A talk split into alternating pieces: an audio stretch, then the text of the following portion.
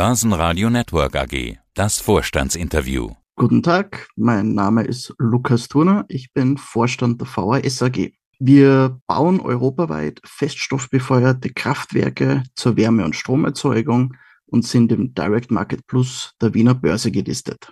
Ja, und Sie sind quasi eine Holding, könnte man sagen, haben eine ganze Reihe von Töchterfirmen, ja, und haben Umweltthemen. Also man befeuert was, was genau werden wir gleich nochmal besprechen. Und daraus kommt entweder Strom oder Wärme. Was kann ich denn in Ihren Anlagen alles verbrennen? Ich muss ganz kurz einhaken. Strom oder Wärme gibt's bei einer Verbrennung nicht. Also wir haben natürlich Wärme immer bei einer Verbrennung. Die Frage ist, ob Strom benötigt wird, dann kann natürlich zusätzlich Strom erzeugt werden auf Basis der entsprechenden Technologie. Das kann dann anfangen bei Thermoölanlagen mit Turbinen oder eben hin zu Dampfturbinen. Okay, also ist das auch Ihr Job, dass Sie KWKs erstellen? Oder machen Sie quasi nur erstmal die thermische Geschichte und je nachdem, was der Kunde möchte, kann er dann noch Gigawatt erzeugen in Form von Strom, wenn er das Richtige anschließt und natürlich Gigawatt in Form von Wärme verwenden. Wir bauen komplett schlüsselfertige Anlagen. Also wir machen die komplette Konzeptionierung, Entwicklung. Unser Kern-Know-how liegt natürlich in der Verbrennung und in der Abgastechnologie. Jedoch ziehen wir dann entsprechend die Sublieferanten hinzu und machen die komplette Anlage schlüsselfertig und übergeben diese dann den Kunden. Okay, also wer Strom noch dazu haben möchte, da holen Sie sich Experten an Bord, aber der Kunde bekommt alles von Ihnen genau, schlüsselfertig. Genau. Wie günstig ist denn Ihre Energie, Wärme und oder Strom im Vergleich zu anderen Produktionsarten? Natürlich gibt es dort die verschiedensten Herangehensweisen, die Stromerzeugungskosten zu bewerten. Da gibt es ja Möglichkeiten, den Atomstrom günstig zu rechnen und es gibt die Möglichkeiten, den Atomstrom teuer zu rechnen. Es kommt immer auf den Brennstoff. Okay, so aber, aber guter Hinweis. Ich würde sogar Atomstrom mal weglassen, weil da gibt es ja tausende Varianten. Wenn man noch die Lagerung einrechnen würde, würde wäre Atomstrom weit über 40 oder 50 Cent sogar. Ne, momentan, allein durch den Ukraine-Krieg, die Energiekosten sind extrem gestiegen. Jeder weiß es, wenn er auf seine Nebenkostenabrechnung schauen muss, egal ob Firma oder Privatperson. In welchem Bereich liegt denn da bei Ihnen die erzeugte mögliche Breit Breitbande von Wärme und oder Strom? Wir sind genauso wie technologisch auch preislich das Bindeglied zwischen einer der günstigsten PV-Anlage und eben dem Kohle- und Gasstrom. Das heißt, je nach verwendeten Brennstoff sitzen wir genau da dazwischen. Okay, das kann man sich ja etwa so, so vorstellen. Nach wie vielen Jahren amortisiert sich im Schnitt so eine Anlage für den Betreiber? Das kommt ganz auf die Anlage wieder, wiederum drauf an und auch auf den Brennstoff. Denn gehen wir von, gehen wir von den konventionellen Brennstoffen aus, sei es jetzt feinste, beste Biomasse direkt aus dem Wald, ist die natürlich weit teurer, als wie wenn wir Recycling-Reststoffe verwerten. Bei Recycling-Reststoffen hat man den riesen Vorteil, dass ja der Betreiber sogar einen wirtschaftlichen Vorteil daraus erhält, weil er Geld lukrieren kann, indem er diese Reststoffe thermisch verwertet. Somit geht die Brandbreite da weit auseinander zwischen einer normalen Biomasseanlage und einer reststoffverwertenden Anlage. Wie groß sind denn im Schnitt Ihre Anlagen und wer sind Ihre Kunden? Wir bauen Anlagen zwischen drei bis 30 Megawatt in einer Linie. Das heißt, unsere Kunden sind von kleinen Kommunen, kleinen Industriebetrieben bis hin eben zu ganzen Ortschaften, Städte, große Papierfabriken, und Industriebetriebe, die eben einen entsprechenden Energiebedarf haben. Sind Ihre Anlagen auch grundlastfähig? Und da sind wir bei dem Thema Stromausbau natürlich und dezentrale Stromversorgung. Wir müssen uns hier ansehen, dass die Energieversorgung, immer wenn Energie transportiert wird, geht sie entsprechend mit Verlusten einher, der Transport. Und wenn wir die Energieversorgung dezentralisieren, das heißt, mit, wie Sie sagen, grundlastfähigen Anlagen, wie wir sie auch bauen und realisieren, die einzelnen Regionen versorgen, dann muss die Energie nicht mehr transportiert werden. Dann muss ich aber auch nicht alles mit Strom heizen oder ähnliches, sondern ich kann die Wärme, die ja als Abfallprodukt unter Anführungszeichen bei der Stromproduktion anfällt, bereits Heizenergie realisieren, wodurch ich wiederum weniger Strom zum Heizen brauche und der Strom für Anwendungen zur Verfügung steht, die entsprechend hochwertiger sind, unter Anführungszeichen. Was ist denn ein Zufallsstrom bei der dezentralen Energieversorgung? Und wo liegt denn hier das Problem? Der Begriff Zufallsstrom ist es natürlich nicht im Detail definiert. Es hängt aber jedoch mit dem Wetter natürlich zusammen, dass die Verfügbarkeit von Wind- und Solarstrom vom Wetter abhängig ist.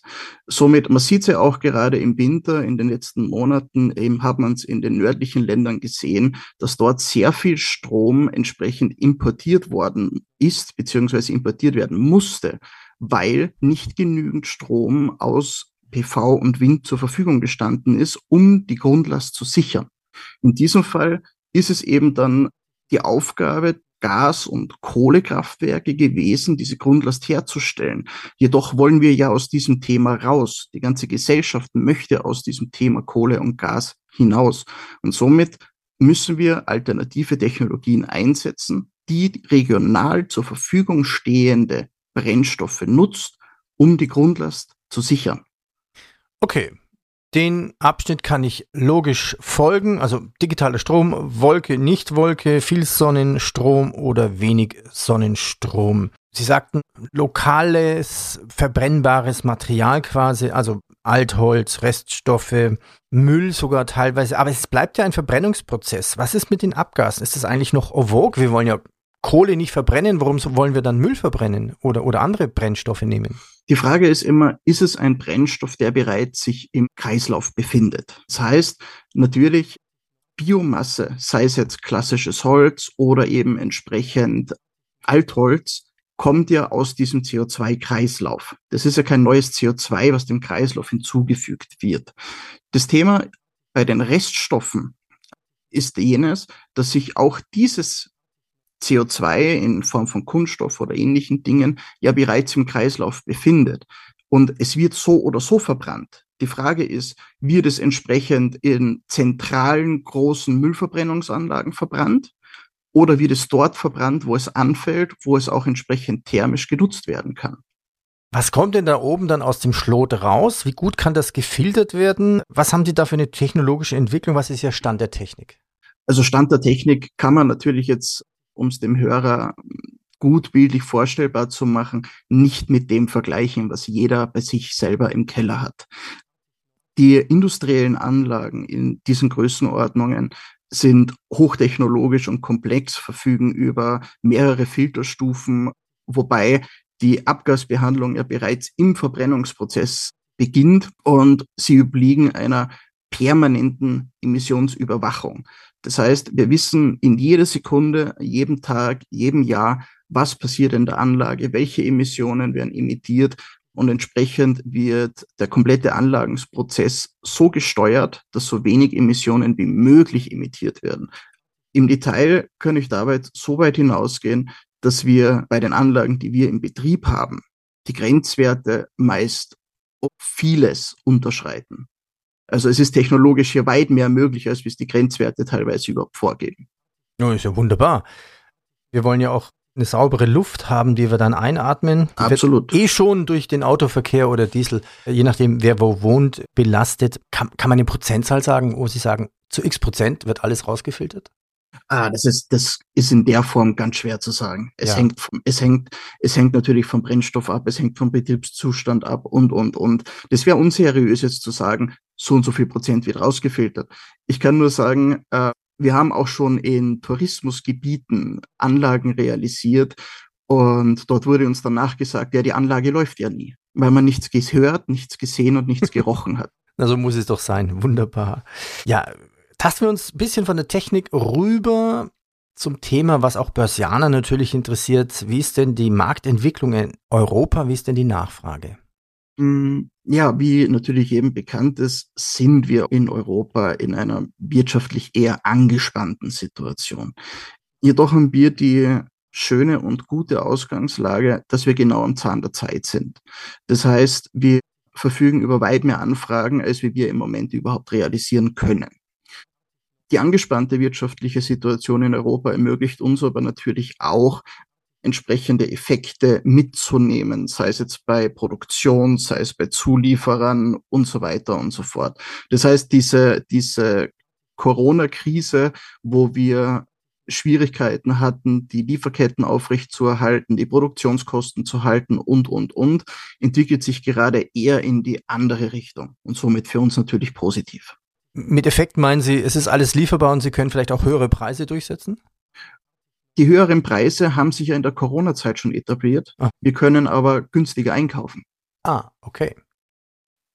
Jetzt hat ja eine Tochterfirma, ein Tochterunternehmen der VHS eine Ausschreibung gewonnen für den bisher größten Einzelauftrag. Dabei geht es um ein Thermoöl KWK, um so eine Anlage. Also KWK steht ja für Kraft-Wärme-Kopplung.